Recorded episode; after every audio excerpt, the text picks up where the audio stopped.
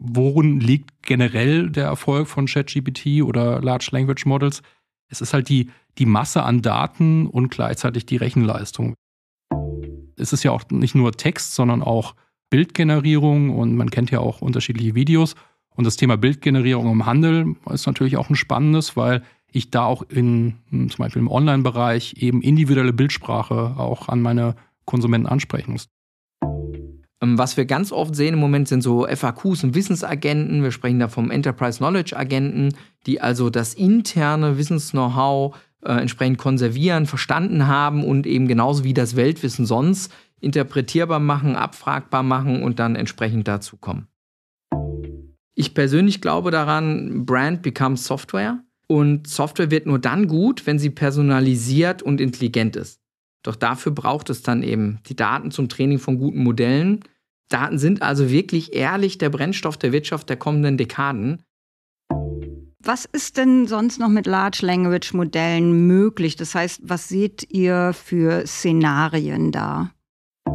Herzlich willkommen zu den EHI Retail Insights, der Podcast des Kölner Handelsforschungsinstituts EHI. Mein Name ist Ute Holtmann und zusammen mit Kira Wiesner und Michael Gerling aus dem EHI sprechen wir mit spannenden Handelsakteurinnen über aktuelle Trends und Projekte im Handel.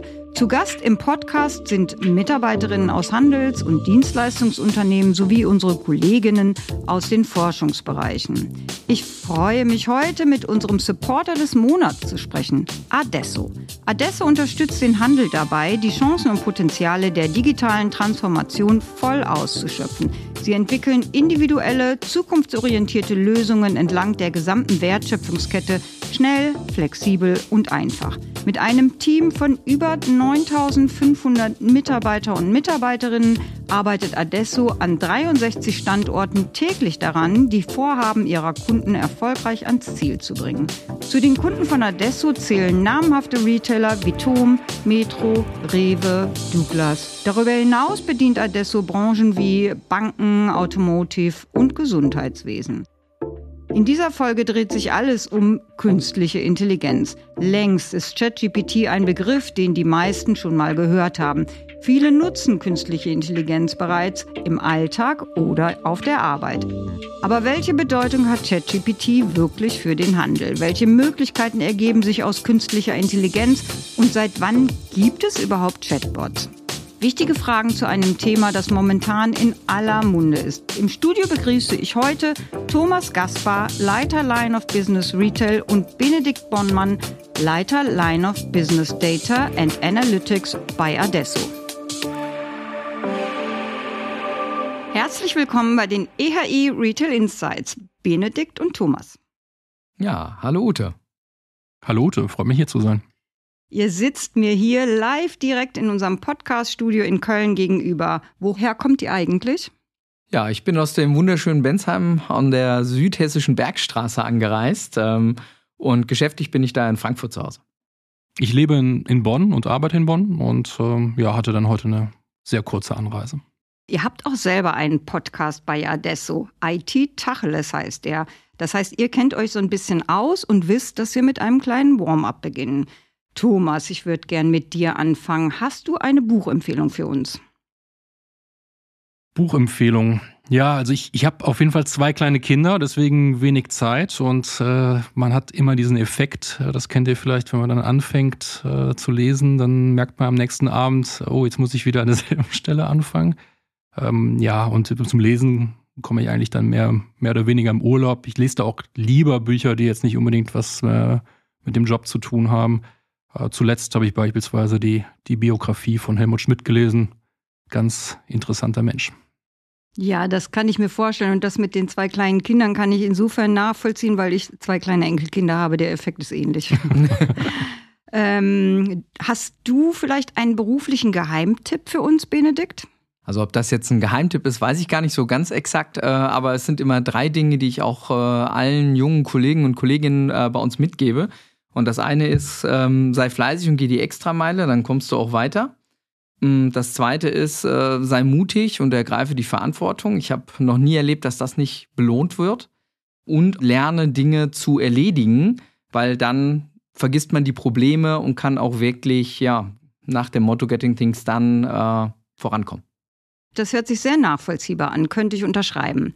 Thomas, für dich habe ich noch eine Frage. Was würdest du immer stationär kaufen? Da gibt es bestimmt einiges. Aktuell haben wir, wollen wir uns ein Boxspringbett kaufen und äh, da waren wir schon in mehreren Geschäften und es ist gar nicht so einfach, wie ich mir das vorgestellt habe. Und äh, es gibt ja auch die Möglichkeit, das, äh, das zu bestellen und das wird dann geliefert und man hat dann Rückgaberecht. Das fühlt sich für mich persönlich aber bei so einem Riesenbett äh, und der Logistik dahinter irgendwie merkwürdig an. Deswegen ist das schon was, was ich beispielsweise lokal vor Ort kaufen würde. Auch das finde ich total nachvollziehbar. Ich habe gehört, du magst die Berge nicht. Da unterscheiden wir uns ziemlich. Wo würdest du denn gerne mal Urlaub machen? Ja, also für mich, das ist jetzt hm, vielleicht langweilig, aber so der, der typische Urlaub, äh, der mir irgendwie so Erholung bringt, ist Strand, Sonne, Meer und äh, ein entsprechendes Kaltgetränk. Und äh, ähm, jetzt davon abgesehen, würde mich Japan reizen. War ich selber noch nicht, aber meine Frau war schon da und äh, erzählt viel Gutes über, über Land und Menschen. Und das wäre so ein Ziel, was, was ich gerne noch sehen würde. Benedikt, wir kommen jetzt, werden schon ein bisschen inhaltlicher. Benedikt, was hast du zuletzt mit äh, ChatGPT gemacht? Ja, äh, tatsächlich, ich bin da Heavy User, äh, habe mir auch die Premium-Version privat gegönnt und äh, bin da quasi täglich unterwegs, äh, denn ich habe ja oft äh, Geschichten zu erzählen, Präsentationen zu machen und ähnliches. Ähm, und tatsächlich zuletzt ähm, habe ich eine Storyline für den Vortrag beim Bundesministerium für Gesundheit und Soziales in Österreich, den ich im September halten werde, dort gedraftet. Und dann hat man immer schon mal etwas, mit dem man was anfangen kann, was man danach detailliert. Das macht es für mich sehr viel einfacher, statt äh, auf dem weißen Blatt zu starten. Ich bin ja nicht ganz so versiert im Schreiben wie du. Ja, ähm, also weiß ich jetzt nicht, ob ich so versiert bin, aber stimmt, die PR-Leute sind Schreiben gewöhnt. Trotzdem können wir auch die Vorteile von ChatGPT, äh, glaube ich, ganz gut nutzen. Wir sind jetzt schon mitten im Thema drin. Wir wollen nämlich heute über Chatbots, KI und was es da alles so für Möglichkeiten gibt, darüber wollen wir sprechen. Fangen wir aber mal ganz von vorne an. Was macht ihr bei Adesso, Benedikt? Ich verantworte bei uns das Data- und AI-Geschäft äh, mit knapp 300 Mitarbeitenden und äh, da ich schon tatsächlich mein ganzes Berufsleben lang für das Thema und äh, das Umfeld Beratung brenne, ist das auch das, was ich tatsächlich täglich mache für das Thema Brennen. Und Thomas, du bist Leiter Line of Business Retail. Was umfasst das?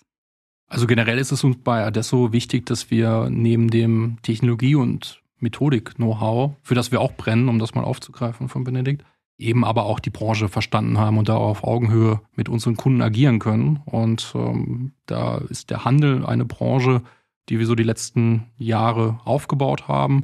Und mittlerweile macht das für Adesso etwa 10 Prozent des Gesamtgeschäftes aus. Und ähm, ich bin verantwortlich für diese Branche Retail, Handel bei Adesso.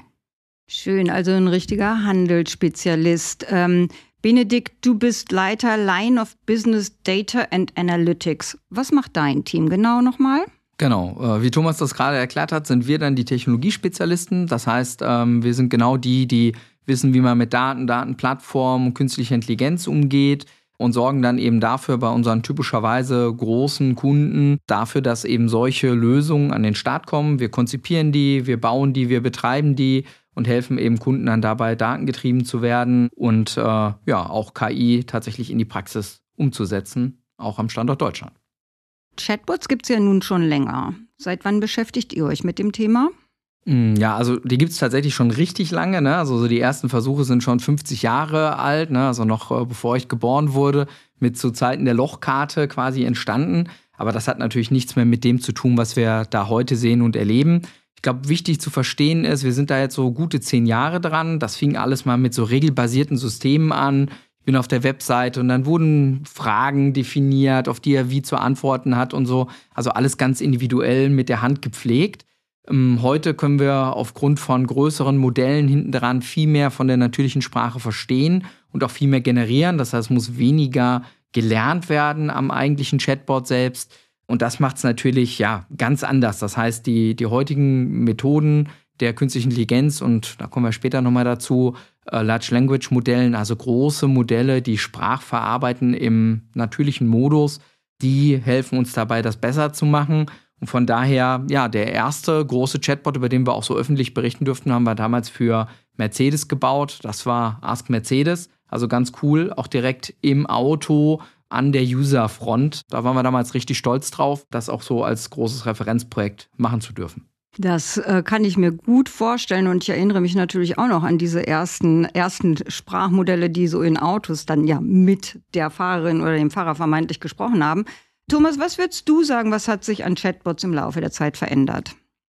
Ja, wie Benedikt gerade schon äh, erzählt hat, sind ja Chatbots Standard und aus unserem Alltag äh, und für Unternehmen ja auch nicht mehr wegzudenken. Beispielsweise in Corona-Zeiten hat ja äh, jeder so seine, seine Wohnung ähm, mehr gesehen als sonst und äh, hat dann gemerkt, oh, ist ja gar nicht so schön hier. Und äh, gab es ja einen ziemlichen Run auch auf Baumärkte. Und da haben wir auch für, für unsere Kunden eben Chatbots gebaut, weil dieser Run natürlich erstmal positiv ist, aber auch natürlich das Serviceaufkommen bei einem Baumarkt dann erhöht. Und so kann man mal als ein Beispiel ja sehr schnell auch als Unternehmen auf äh, so gesteigerte Serviceaufkommen dann reagieren. Das ist ja, wie gesagt, Standard.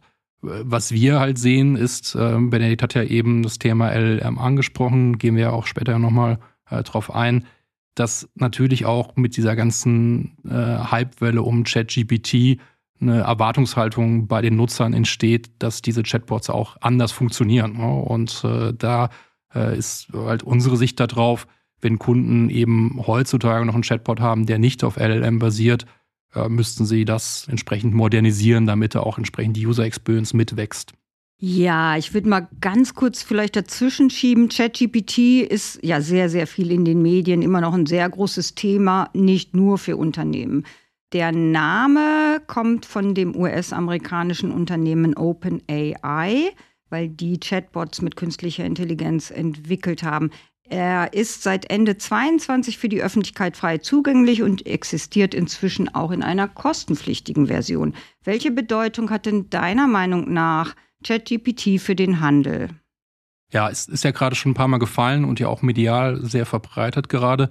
ChatGPT ist ja ein Synonym für verschiedene Modelle. Und wir hatten ja eben schon mal das Thema LLM und es gibt auch andere. Also zu nennen wir bestimmt auch Aleph Alpha, ein deutscher Partner, auch von uns, wo wir auch sehr frühzeitig eingestiegen sind in eine strategische Partnerschaft.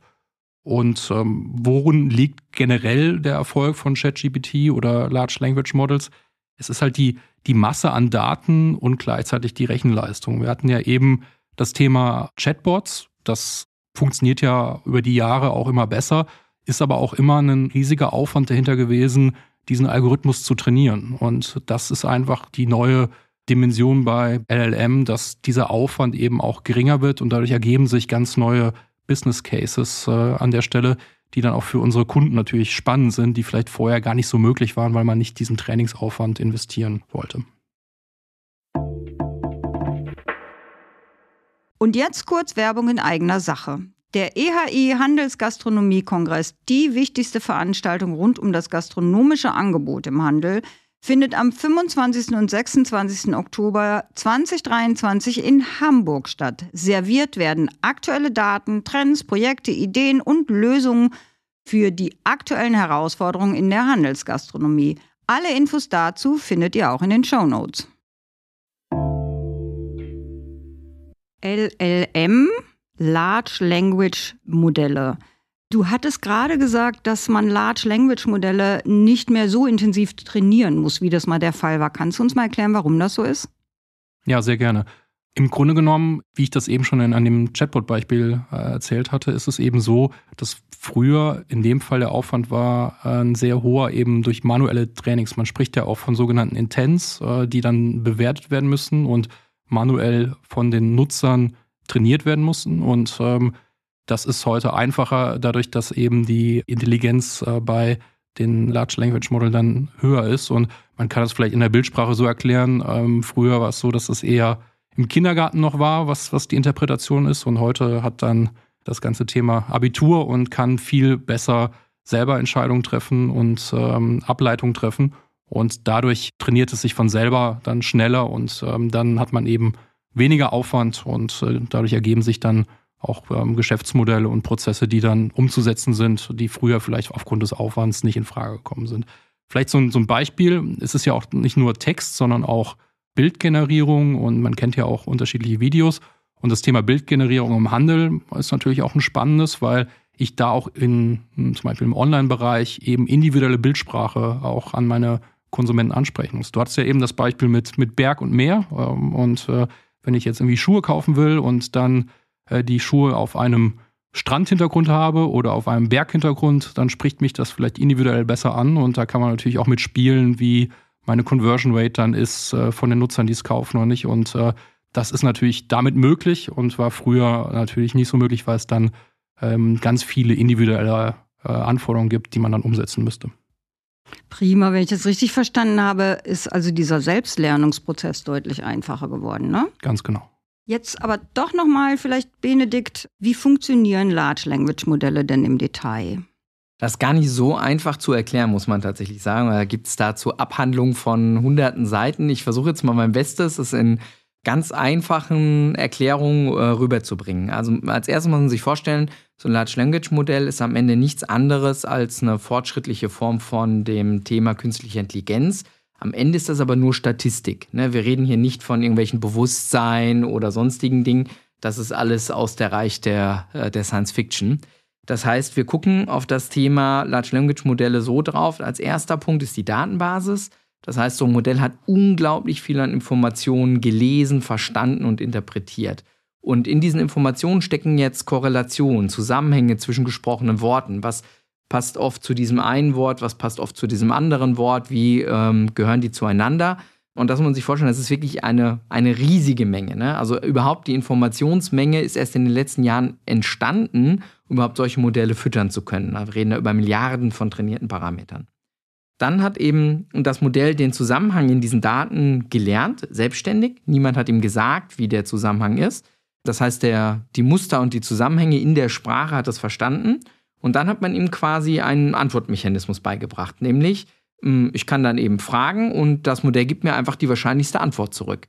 Hm, das heißt gar nicht, dass sie richtig sein muss. Das heißt auch nicht, dass die 100% hm, konsistent ist. Da gibt es auch immer wieder schöne Beispiele, wo man sagen kann, wann hat denn äh, Herr X oder Frau Y zugegeben, äh, kriminell zu sein. Und dann gibt einem ChatGPT da eine klare Antwort zu, wann das gewesen ist, ne? Obwohl der wahrscheinlich niemals kriminell war.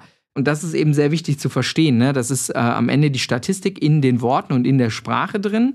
Und diese drei Komponenten sind es, äh, die es so leistungsfähig machen. Und auch das ist vielleicht nochmal ein spannender Moment. Eigentlich kann niemand wirklich erklären, warum die Modelle so gut funktionieren. Also man war selber überrascht im Rahmen der Entwicklung dieser Modelle, wie dieser Prozess mit zunehmender Parameter und zunehmender Datenmenge so viel besser geworden ist. Äh, das war nicht erwartet worden. Und dass wir da dieses Niveau erreicht haben, ist für viele Spezialisten äh, echt überraschend gewesen. Die Erklärung, warum es so gut ist, dauern noch an.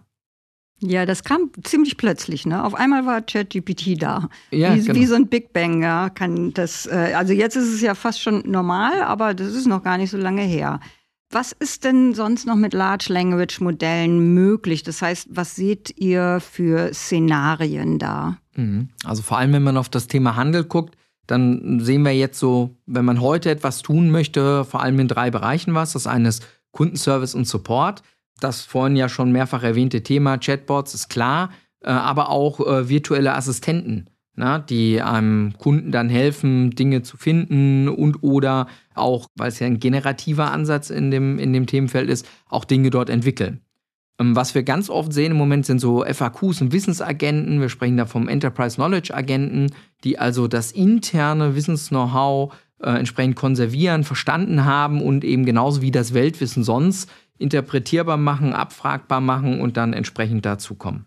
Was wir ganz stark nachgefragt sehen im Retail-Kontext, ist äh, die Generierung von Produktbeschreibungen oder auch Produktinformationen, na, weil das ist ein großes Problem, das der Händler hat. Der kriegt Produktkataloge rein und dann ist ja die Frage, ja, okay, wenn ich da unterschiedliche Sprache bekomme, unterschiedliche Perspektiven, wie integriere ich das zusammen in meiner Online-Welt? Und da kann man sehr einfach diese Texte nun verarbeiten. Dass das möglich ist, glaubt einem heute jeder. Das war früher immer ein Beweis notwendig in den Prozessen. Mm, und was wir auch schon umgesetzt haben, sind personalisierte Kundenansprachen. Sagen wir mal, wir haben als Persona die Person 60 Jahre alt, äh, arbeitet in einer verantwortungsvollen Position. Mm, da möchte ich die vielleicht nicht mit du und einer Jugendsprache ansprechen, sondern eben eher mit einem formelleren Anspruch Und wenn ich eben weiß, das ist eine 23-jährige Studentin oder ein 23-jähriger Student, dann habe ich halt eine andere Sprachwahl, die dann auch den Endkunden anspricht. Und das geht halt heute ohne zusätzlichen Aufwand. Na, früher hätte man dafür hunderte von Textern beschäftigen müssen, die jeden, jede Ansprache, jede individuelle E-Mail ausformulieren. Und das ist ein enormer Hebel für die User Experience und auch für das Thema. Hm. Last but not least ist es, glaube ich, auch das Thema Trenderkennung, Marktforschung, was damit sehr viel einfacher geht, weil ich eben sehr einfach große Datenmengen im Web, Social Media etc. pp. durchsuchen kann, ähm, und das dann auch interpretierbar machen kann, indem ich es einfach abfragen kann. Das war ja früher ein großes Problem. Ich sage dazu auch oft Google 2.0, aber das ist das, was als enormer Effekt passiert, wenn wir alle als Wissensarbeiter eben solche Informationen viel schneller an unsere Hände bekommen. Das ist wirklich faszinierend, wie schnell das geht, ne? wie schnell ChatGPT auch so einen so äh, Text generiert und in welcher Qualität da Antworten geliefert werden. Es gibt ja schon relativ viele Prozesse, die durch KI automatisiert werden konnten. Aber wir wissen auch alle, das ist erst der Anfang. Thomas, was meinst du, was erwartet uns dann noch?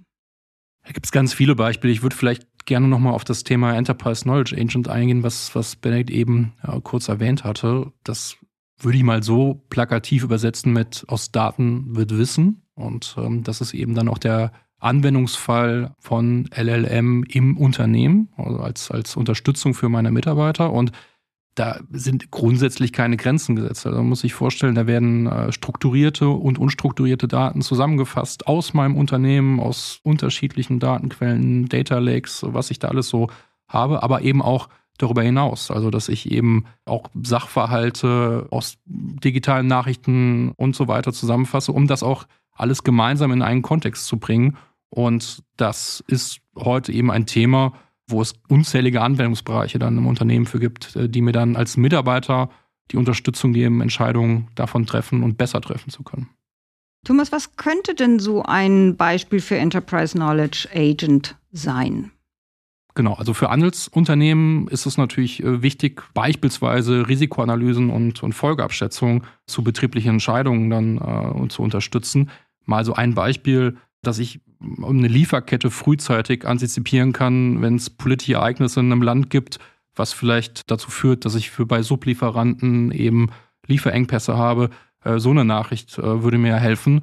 Und DM hat ja beispielsweise ihr eigenes ChatGPT in den Einsatz gebracht. Sie nennen das äh, DM-GPT. Und da ähm, sind die jetzt sehr frühzeitig mit dabei und haben jetzt verschiedene Use Cases dort auch implementiert. Einer davon ist auch, dass sie soziale Medien analysieren und da eben genau solche Ableitungen treffen können. Vielleicht politische Ereignisse oder aber auch vielleicht Kunden, die mit Produkten unzufrieden sind und da auch frühzeitig darauf reagieren zu können. Und das ist natürlich für, für die Mitarbeiter eine tolle Unterstützung. Alles dreht sich um Daten und Datenqualität. Ihr habt auch zu mir gesagt im Vorgespräch, dass ihr in dem Zusammenhang lieber von Data-Driven Retail sprecht. Warum, Benedikt? Mm, das ist so. Daten sind tatsächlich der Rohstoff für die künstliche Intelligenz, für das Training solcher Modelle und auch die Qualität solcher Modelle. Denn die Daten bestimmen am Ende die Präzision und die Effizienz, die ein solches Modell erreichen kann. Vorher war das so, mm, dass sich Händler und Planer auf mm, Bauchgefühl verlassen haben und das auf jahrelange Erfahrung basiert hat. So haben wir auch die Systeme in den letzten drei, vier, fünf Jahren immer entwickelt. Das heißt, wir haben, von dem wir sprechen, ja von gelabelten Daten. Ne? Also der Fachanwender sagt, das ist der Eingang, das ist so und so zu interpretieren, das mache ich damit. Und dann können wir daraus lernen. Ne? Aber heute ist das so, ähm, aufgrund der Vielzahl der Omnichannel-Kanäle, der Perspektiven ähm, auch im Onlinehandel ist das gar nicht mehr möglich, weil äh, eben die Daten ersetzen hier eben genau dann das Bauchgefühl. Das heißt, es geht darum, kurzfristige Preisentscheidungen algorithmisch zu treffen, längerfristige Entscheidungen wie Lieferkettenoptimierung, Immobilienerwerb oder ähnliches. Ähm, das wird heute alles mit Hilfe von präziseren, datengestützten Systemen im weiteren Sinne dann eben KI unterstützt. Ich glaube da felsenfest dran, die Führungskräfte im Einzelhandel der Zukunft werden sich diesem datenwissenschaftlichen Hintergrund beschäftigen müssen, das verstehen und so auch solche Systeme eben entsprechend da reinkommen. Und wenn das ganze Data Science Talent in der IT-Abteilung sitzt, dann ist man heute als Händler schon im Rückstand und hat da dringenden Handlungsbedarf, nach vorne zu kommen. Kannst du uns nochmal sagen, ähm, wie können Unternehmen denn nun das volle Potenzial ihrer Daten ausschöpfen? Ja, wenn man das in aller Kürze zusammenfasst, dann sind es aus meiner Sicht drei Dinge. Das eine ist das Thema Data Literacy. Ich muss mein gesamtes Personal enablen für den Umgang mit Daten, dem Verständnis und die Entwicklung von KI, wegkommen von diesen Science-Fiction-artigen Sorgen, die uns ja doch oft sorgengetriebene Deutschen da umtreiben und eben zu verstehen, was datenbasierte Systeme sind, wie ich diese entwickle, wie ich damit umgehe. Das muss wirklich breitmaschig in der Organisation verteilt werden, dieses Wissen. Wir brauchen Veränderungen an der Kultur und der Organisation. Das muss von Top bis Bottom gehen. Ne? Ein Unternehmen muss eine fehlertolerante Kultur haben. Die Daten bestimmen die Präzision der Modelle. Oftmals habe ich nicht genug Daten, das heißt, ich weiß vorher auch nicht, ob es klappt. Ähm, das ist so ein Momentum, wo viele zurückzucken und sagen, naja, wie gehe ich das jetzt an? Aber wenn ich faktenorientiert äh, daran möchte und meine manuellen Aufwände reduzieren möchte, ähm, dann bleibt mir gar nichts anderes übrig. Das heißt, ich brauche eine Organisation, eine Kultur, die das Ganze trägt. Ähm, und damit einhergehend das Thema Skills und Fähigkeiten. Ähm, wenn ich ehrlich sein kann, muss ich sagen, viele meiner Kunden haben heute gar nicht die richtigen Skills an Bord. Das heißt, hier hilft nur, hm, wir fassen das unter Retrain und Rehire zusammen. Dort, wo es möglich ist, schulen, dort, äh, wo es nicht möglich ist, neu einstellen und äh, entsprechend natürlich die Fluktuation dafür ausnutzen. Und last but not least gibt es auch einen technologischen Teil. Man hat gemerkt, ähm, die wesentlichen Punkte hier an der Stelle sind eigentlich organisatorischer Natur, aber man braucht natürlich auch eine technologische Komponente dafür. Und da ist es eigentlich eine Cloud-Data-Plattform, die wir da sehen, um eben mit diesem exponentiellen Wachstum an internen und externen Daten umzugehen. Und das geht am besten in der Cloud. Ne? Da muss man sich heute nichts mehr vormachen. Und da unterstützen wir natürlich viele Kunden bei. Und das ist wirklich ein, ein total relevantes Thema. Thomas, nochmal zu dir. Wo sehen wir denn eine Umsetzung im Handel dazu? Die Punkte, die Benedikt genannt hat, äh, die werden von führenden Einzelhändlern genauso umgesetzt. Also die äh, schlagen wirklich Kapital aus Daten und Analysen und äh, behandeln diese wirklich auch wie ein Produkt und haben auch ihre gesamte Organisationsstruktur und auch ja, ein schönes neudeutsches Wort Mindset darauf angepasst und die sind dann auch entsprechend unterwegs. Also ein schönes Beispiel an der Stelle ist, ist Otto, der CIO, der Michael Müller-Wünsch, ist auch ein guter Freund unseres Unternehmens und hat auch äh, auf dem Digitay, das ist unsere Hauptveranstaltung äh, Richtung Digitalisierung dieses Jahr, auch einen Vortrag dazu gehalten. Und Otto hat frühzeitig eben auf das Thema Daten gesetzt und äh, hat sich dadurch auch von, von Wettbewerbern, die ehrlicherweise teilweise gar nicht mehr am Markt existieren, auch abgesetzt. Und wenn so viele Daten nötig sind, wir sind in Deutschland, wir werden ja einerseits belächelt, andererseits manchmal auch ein bisschen beneidet um unseren Datenschutz, aber wie sieht es denn dann bei Datenschutz aus? Ich habe es ja ganz am Anfang schon gesagt, äh, sei mutig und übernimm Verantwortung. Das war eine meiner beruflichen Tipps. Ich sehe das hier in dem Fall auch so. Ne? Man muss mutig sein und es eben versuchen, denn das mit dem Datenschutz in der Regulierung ist natürlich so ein Thema. Das ist wichtig und in Zeiten von Deepfake und ähnlichem muss man da auch aufpassen und sehr vorsichtig sein, wie man damit umgeht. Und das soll natürlich auch alles äh, gesetzesgetreu und konform sein. Aber wir dürfen Innovationen am Standort in Deutschland nicht liegen lassen. Ne? Das ist mir wirklich ein intrinsisches Anliegen. Und ich treffe da tagtäglich auf Kundenorganisationen, die vor lauter Data Protection gar nicht mehr dazu kommen, sich ihren echten Themen zuzuwenden. Daher bin ich da ein bisschen hin und her gerissen tatsächlich. Wir müssen schauen, dass wir den Datenschutz Rechnung tragen und das eben auch vernünftig tun. Aber ich glaube da sehr an ein pragmatisches Maß, das wirklich aus Regeln und Nutzen in Einklang zu bringen, das uns nicht hinter der internationalen Konkurrenz zurückfallen lässt. Ja, wichtiger Appell hier. Ähm, immer mehr Unternehmen setzen mittlerweile auch auf digitale Zwillinge, also ein digitales Abbild zum Beispiel von einem Store oder was auch immer. Welche Probleme löst der digitale Zwilling denn für Unternehmen? Ja, es ist für den, für den Handel auch ein sehr spannendes Thema auf verschiedenen Ebenen. Schauen wir uns beispielsweise das Thema Lieferketten an. Da kann man eben mit einem digitalen Zwilling äh, eben genau das abbilden, dass man in der Regel sind die Kosten für die Filiallogistik relativ hoch und ähm, da kann man das eben durchspielen mit einem digitalen Zwilling, wie man da Optimierungen durchführen kann, ohne dass man jetzt in der Realität äh, wirklich diese Optimierung durchführt, was natürlich auch ein, ein hoher Aufwand ist äh, und das Ergebnis nicht unbedingt klar ist. Und da gibt es ganz viele Beispiele Richtung Supply Chain und so weiter, die sich mit einem digitalen Zwilling dann optimieren lassen. Es gibt bereits Ansätze, dem Fachkräftemangel mit künstlicher Intelligenz entgegenzuwirken. Und jetzt natürlich die spannendste Frage. Werden wir in Zukunft durch künstliche Intelligenz ersetzt? Benedikt. Spannende Frage tatsächlich. Und man muss auch sagen, das Thema ist ernst und auch nicht von der Hand zu weisen. Ne? Mm, KI wird das erste Mal komplexe Abläufe von den modernen Wissensarbeitern äh, ersetzen, automatisieren und das wird einen signifikanten Effekt haben. Das ist wirklich keine Frage. Aktuell erleben wir aber gleichzeitig auch einen enormen Fachkräftemangel.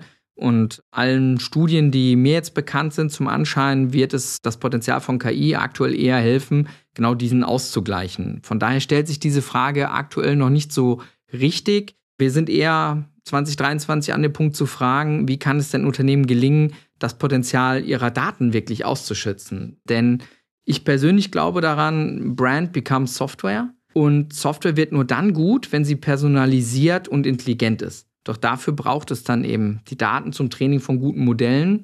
Daten sind also wirklich ehrlich der Brennstoff der Wirtschaft der kommenden Dekaden. Und ich glaube, da ist die Frage nach, wird es uns ersetzen, die falsche? Das wäre so, wie wenn vor 100 Jahren die Frage gestellt wurde, wird das Auto denn die Pferde überflüssig machen? Wir können uns ja der Innovation nicht entziehen. Und ich glaube, das ist ganz, ganz zentral vom Approach her. Und wenn wir uns diesem Thema zuwidmen und die Innovation sehen, dann bin ich da guter Dinge, dass wir am Ende Produktivität schaffen, die auch wieder mehr und vernünftige Arbeitsplätze schafft. Das finde ich eine sehr, sehr schöne Einordnung. Ich persönlich äh, stehe dem Ganzen auch sehr offen gegenüber, weil das kann uns ja auch von langweiliger Arbeit befreien. Wenn wir das alles nicht mehr machen müssen, haben wir ja auch schon viel gewonnen. Das hat mir viel Spaß gemacht mit euch beiden. Ich habe sehr, sehr viel gelernt. Herzlichen Dank, dass ihr heute meine Gäste wart. Ein Thema, das stark im Wandel ist, immer an Bedeutung gewinnt. Vielleicht hören wir uns in ein paar Jahren oder vielleicht auch schon schneller. Die Entwicklung ist ja sehr, sehr zügig. Vielleicht hören wir uns dann wieder. Nochmal vielen Dank an euch beide. Danke. Danke, dass wir hier sein durften. Das war eine weitere Folge der EHI Retail Insights. Wenn dir der Podcast gefällt, freuen wir uns über eine Bewertung auf den gängigen Podcast-Plattformen. Nächste Woche stellen wir euch den Verlag im EHI vor. Wer steckt hinter der Stores and Shops? Welche Themen sind aktuell nicht wegzudenken? Und wie funktioniert redaktionelle Arbeit im EHI? Ich freue mich darauf und sende beste Grüße aus Köln.